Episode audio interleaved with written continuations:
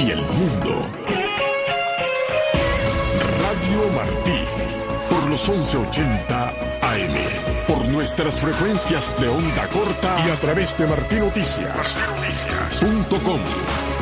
Radio Martí, siempre contigo.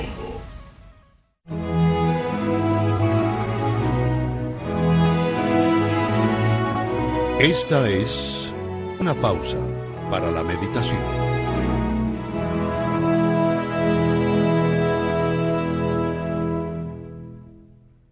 No tenemos que buscar mucho para ver sufrimiento.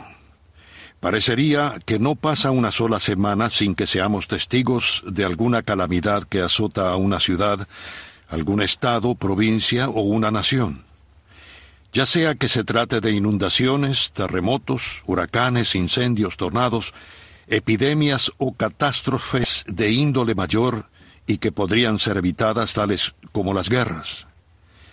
Todos de una forma u otra comprendemos los sufrimientos ajenos y muchos nos angustiamos por quienes sufren sin que podamos hacer mucho para ayudarles.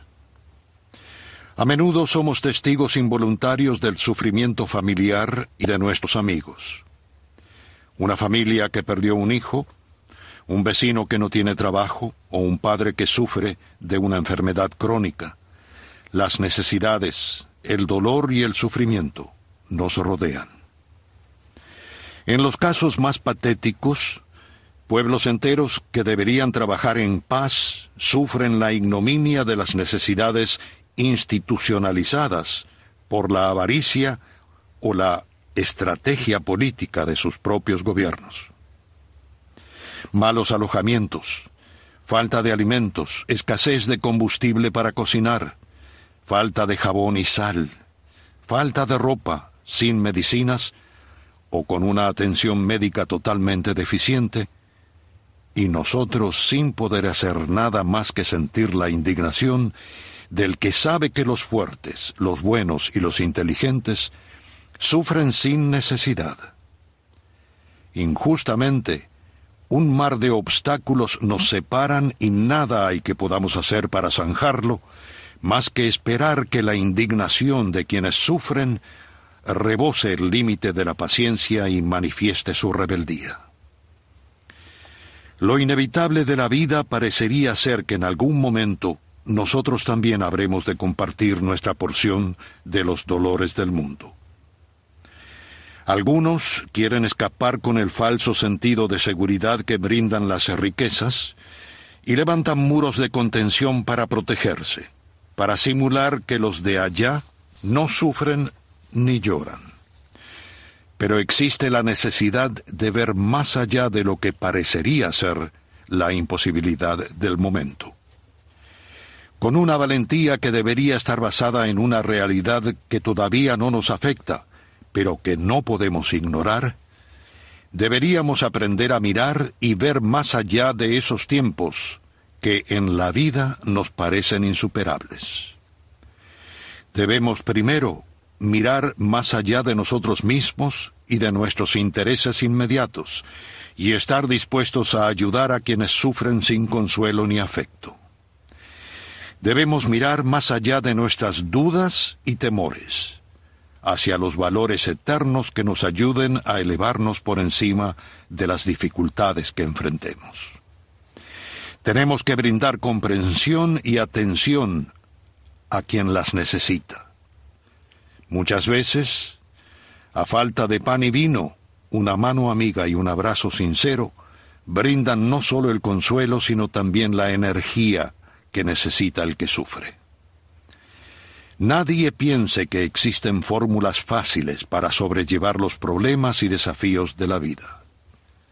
No hay fórmulas perfectas que nos proporcionen un socorro inmediato en la vida. Pero lo que sí existe es la fortaleza que podemos lograr al mirar con visión hacia el futuro, más allá del mal momento que nos atormenta. Lo que sí existe es la esperanza de saber que en el dolor y en el sufrimiento se forjan los caracteres más fuertes, y con el continuado golpe del martillo sobre el rojo metal se forjan los aceros que recobran a las naciones oprimidas y devuelven la dignidad a los pueblos.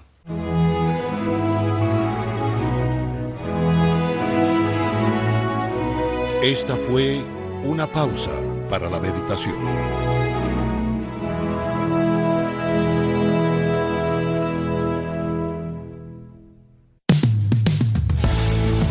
Radio Martí presenta Abriendo Espacios, el programa de la mujer cubana.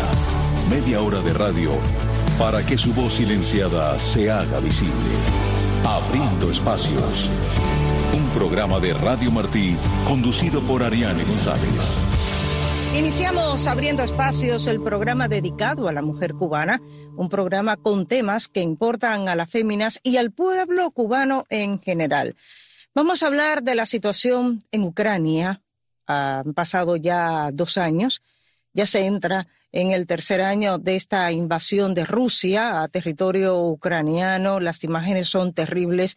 Miles de personas mueren y han muerto durante estos años y continúan desgraciadamente los bombardeos por parte de los rusos hacia los civiles en Ucrania. Pero además, por otra parte, a raíz del apoyo de Cuba a Rusia tras esta invasión a Ucrania, las relaciones entre La Habana y, de, Moscú se han estado reforzando con una serie de acuerdos con visitas de alto nivel y además pronunciamientos a nivel internacional. Así que para conocer la realidad de cómo se vive allí, precisamente en Ucrania, y también el trabajo de mujeres que día a día se enfrentan a esos desafíos, tenemos eh, dos invitadas especiales. La profesora Olga Tarnowska, ya una amiga de este espacio. Olga, gracias por acompañarnos. Gracias a ustedes, Adriane. Y también tenemos una invitada hoy especial, es cineasta, una joven cineasta ucraniana, Alina Gorlova. Gracias por estar con nosotros, Alina. Аліна, дякую вам за те, що ви з нами. Ви е, представили вас як молоду кінематографістку Аліну Горлову. Вітаю вас. Saludos a todos ustedes y gracias por esta invitación. Y me gustaría conocer cómo inicia su trabajo como documentalista Alina Gorlova. Además, eh, Alina nació en una ciudad que desgraciadamente en los últimos tiempos nos llega muchísima información desde allí ante la realidad que se vive, que es Zaporilla. Аліна, мені б хотілося дізнатися, як ви почали свою роботу е, документалістом, і крім того, ми знаємо, що ви е, родом з міста Запоріжжя, про яке дуже часто е, ми чуємо в розрізі подій цієї війни. Так, дякую дуже за запитання. Власне, треба сказати, що я закінчила Київський університет як режисер ігрового кіно, але мене завжди цікавила документалістика і коли почався почалася революція гідності. Gracias por esta pregunta. Yo terminé la universidad de teatro y cine con la especialidad de directora de cine interpretativo. Pero la guerra y sobre todo en primer lugar la revolución de dignidad ucraniana me empujó a ver, eh, a necesitar documentar el mundo de otra forma y así eh, empecé mi um, actividad documentalista. ¿Por qué precisamente es el Euromaidán el punto de referencia en la obra de Alina Горлова? А чому е, Євромайдан став реперною точкою у творчості Аліни Горлової?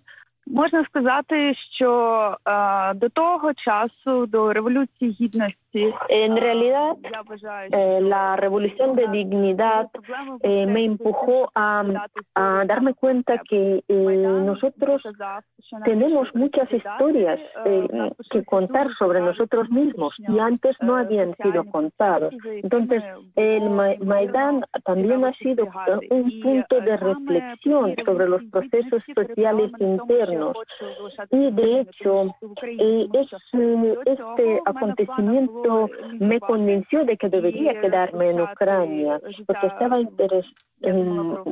haciendo un trabajo interesante. Yo en, algún momento pensé en emigrar a algún país como Francia, por ejemplo, pero de repente me di cuenta que estoy haciendo algo interesante y tengo mucho que hacer y contar justo aquí en este país. Y quería saber, además, eh, Alina, porque dentro de su obra usted narra la realidad que eh, se vivió en la anexión de Crimea y también en las zonas eh, más occidente de Ucrania. ¿Era difícil en ese momento o es en estos momentos que las personas hablen y cuenten lo que están viviendo? a pesar del temor que puedan tener por los rusos? Ми побачили Аліну, що однією з тем, про які ви розповідаєте, була анексія Криму та ем, е, східних територій України. Скажіть, будь ласка, для тих людей е, в той момент е, і навіть зараз важко розповідати про те, що вони наразі переживають е, під час російської навали. Дуже залежить е, від того, що людина пережила власне. Але за моїм досвідом, е, просто я і моя команда ми почали знімати від самого повномасштабного вторгнення. Todo esto depende de lo que cada uno vivió y cada uno superó, porque eh, desde luego eh, nosotros empezamos a documentar todo esto desde que eh, se inició la invasión a gran escala. Y en principio, pues con todo mi equipo, la gente sí que quiere contar esas cosas, porque contarlo es una, una forma terapéutica también de superarlo.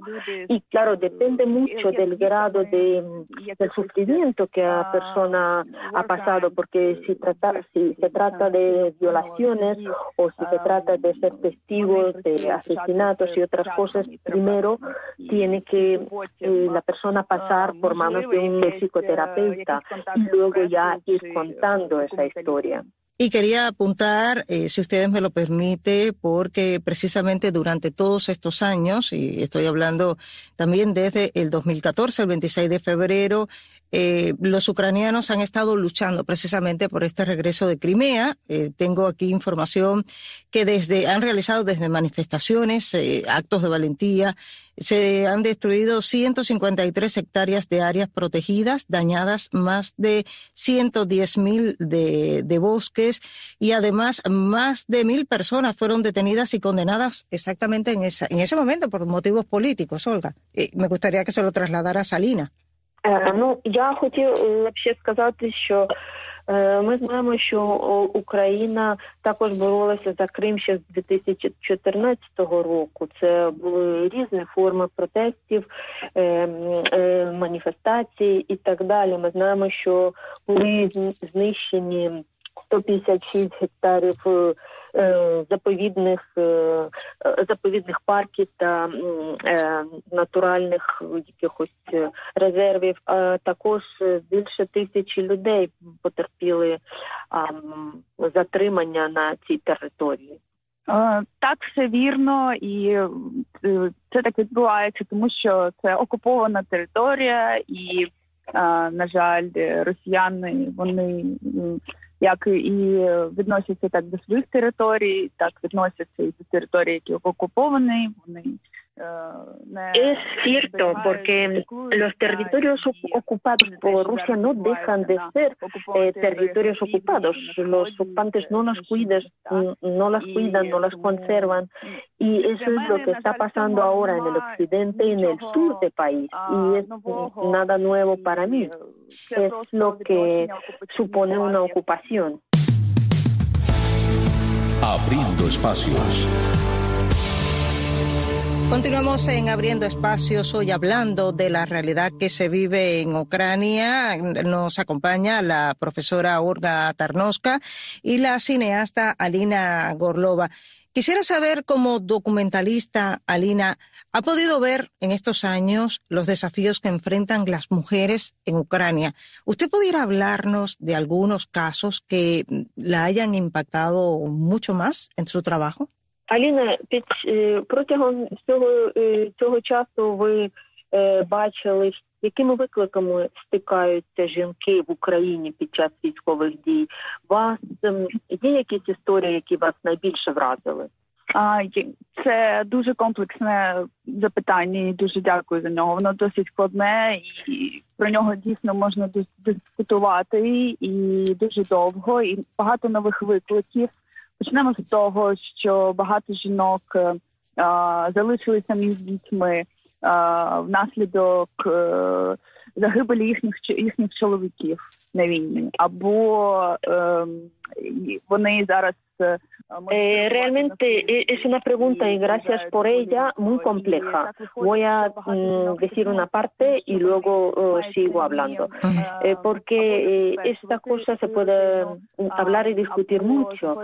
Eh, hay muchísimas mujeres, sobre todo, que se quedan solas con sus hijos porque su marido haya muerto durante la guerra o está haciendo el servicio militar y prácticamente no puede ir y cuidar a su familia. Entonces, las mujeres tienen que asumir esa eh, posibilidad de mantener a sus hijos o cuidar de ellos incluso cuando tienen algún apoyo financiero. Y es mucha responsabilidad porque mm, cuando una mujer sale con su hijo al extranjero tiene que adaptarse a una nueva vida con sus hijos.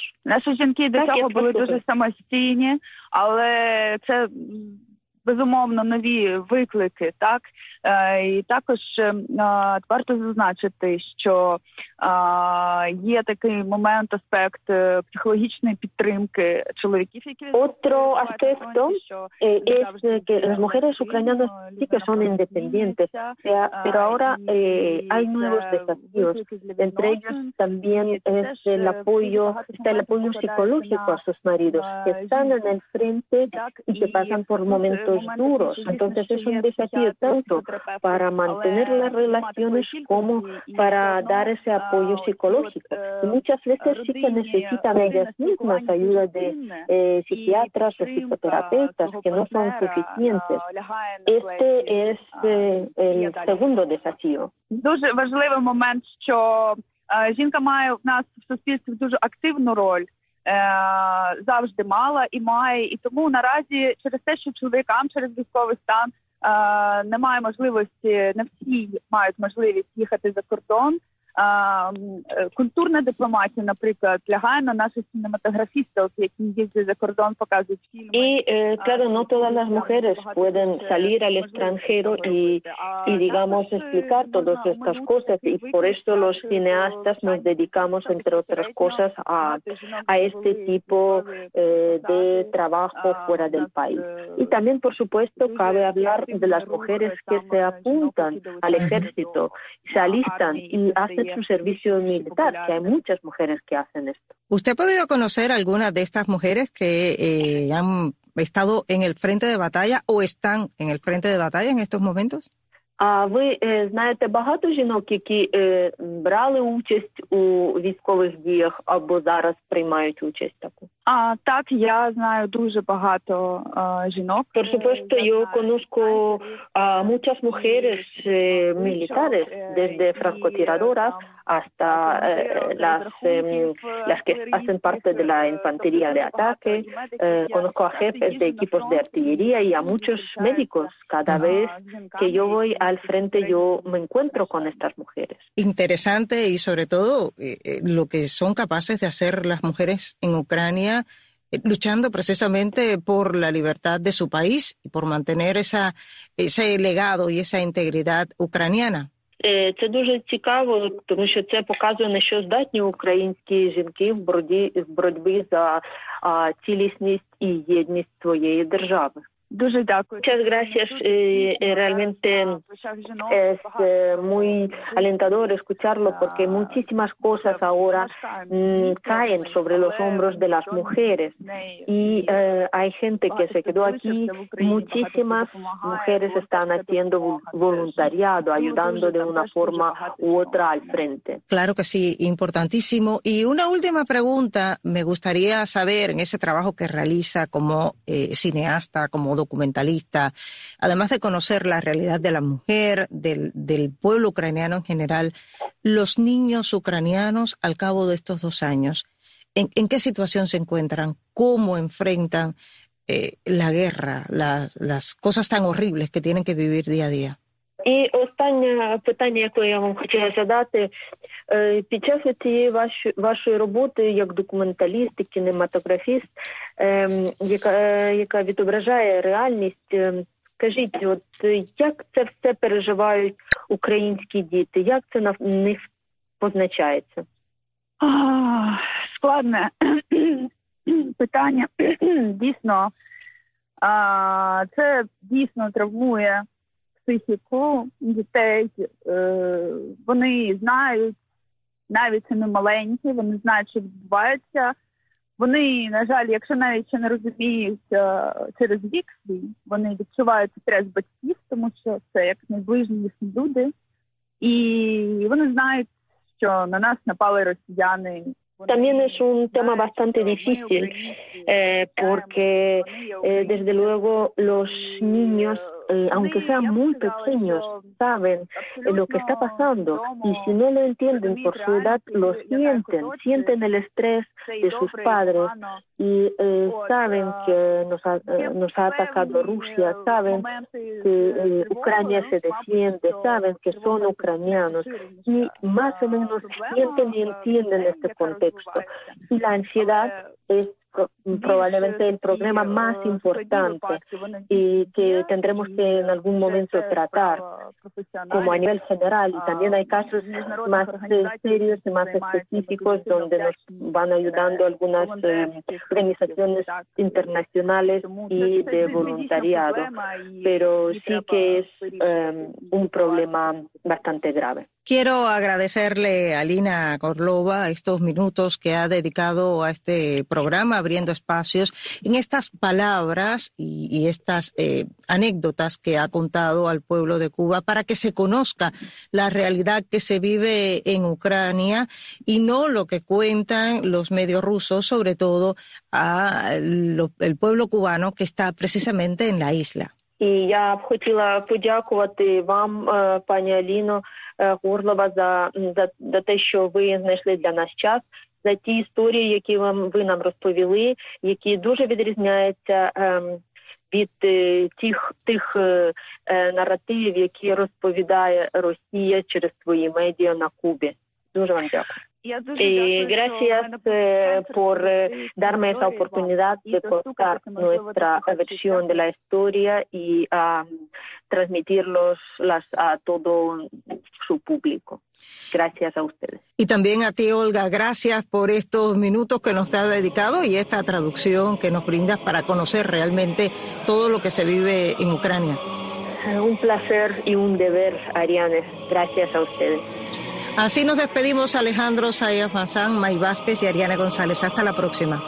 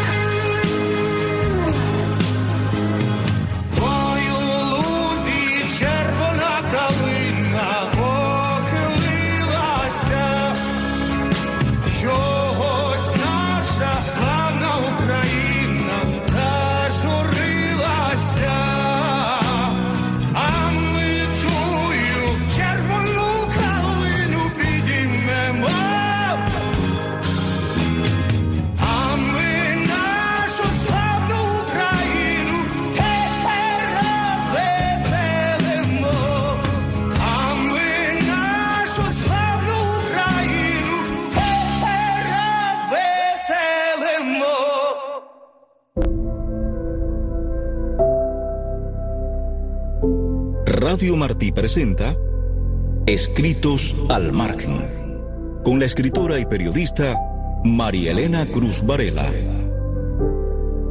Iragda Iturralde nació en La Habana, Cuba, en 1954 y tan pronto como en 1962 llegó a los Estados Unidos acompañada únicamente por su hermanito como parte de la operación Pedro Pan. Dicen, y tal vez sea verdad, que la poesía nace del conocimiento y la comprensión profunda que proviene de las experiencias dolorosas. Quizá este desarraigo a edad tan temprana despertó en Iraida sus dos pasiones, la política como ciencia, especialidad de la que se graduó en la Universidad de Nueva York, y la poesía, de la que se ha ido graduando en cada verso, en cada poema, en cada libro publicado. Ha dirigido y fundado revistas literarias y tiene varios libros publicados recibidos con aprobación por la crítica tanto en inglés como en español. Entre las actividades de esta poeta profundamente cubana está haber sido cofundadora y además presidenta por varios años del Centro Cultural Cubano de Nueva York. Su poesía, íntima y serena, viene envuelta en la suave melancolía de los desterrados, de quienes hemos tenido que agrupar esa sustancia de la que estamos hechos y cargarla a la espalda junto al primer juguete, la primera caricia familiar y el primer frasco con la arena de la primera playa. Pasaje de la niña muda. Vengo a recoger mi infancia, mi frágil permanencia, donde no hay nada que inmuta el sonido de los pájaros. Vengo a recoger un cálido espesor de mirlos, el cántico lejano de mi primer poema, donde las palabras son tiernas andanzas de conciencia y aún pienso que soy un ave en el recinto. Vengo a recoger mi infancia, me detengo. Un hombre en la mañana me adivina con los ojos, sabe que me ensancho en su recodo. Al fondo, el arco iris de los peces ya le anuncia que vengo a su despacho. Siente que ando revoltosa, embriagada por la vida, pero él finge que no escucha, que desconoce este sonido descalzo de mis pasos, que ignora que lo busco como un grillo inquieto a robarle sus papeles y abrigarlo en mi arrebato. Vengo a recoger mi infancia, mi frágil permanencia. Los folletines de mi padre son de mil colores. Apenas leo y las letras se suponen insignias misteriosas del verso en el espacio. Hay sol afuera. Un aura refulgente ilumina el pasillo que da al patio, pero a ratos me estremezco. Un extraño caduceo está impreso en los cuadernos los papeles infinitos que reposan ordenados en la mesa de su cuarto. Vengo a recoger mi infancia y deseo que mi padre sea un halcón que bese el cielo y afanoso regrese como un ángel voraz entre las plantas, pero el hombre que me mira es sabio e inocente. No teme al báculo de Asclepio que gira acanalando en el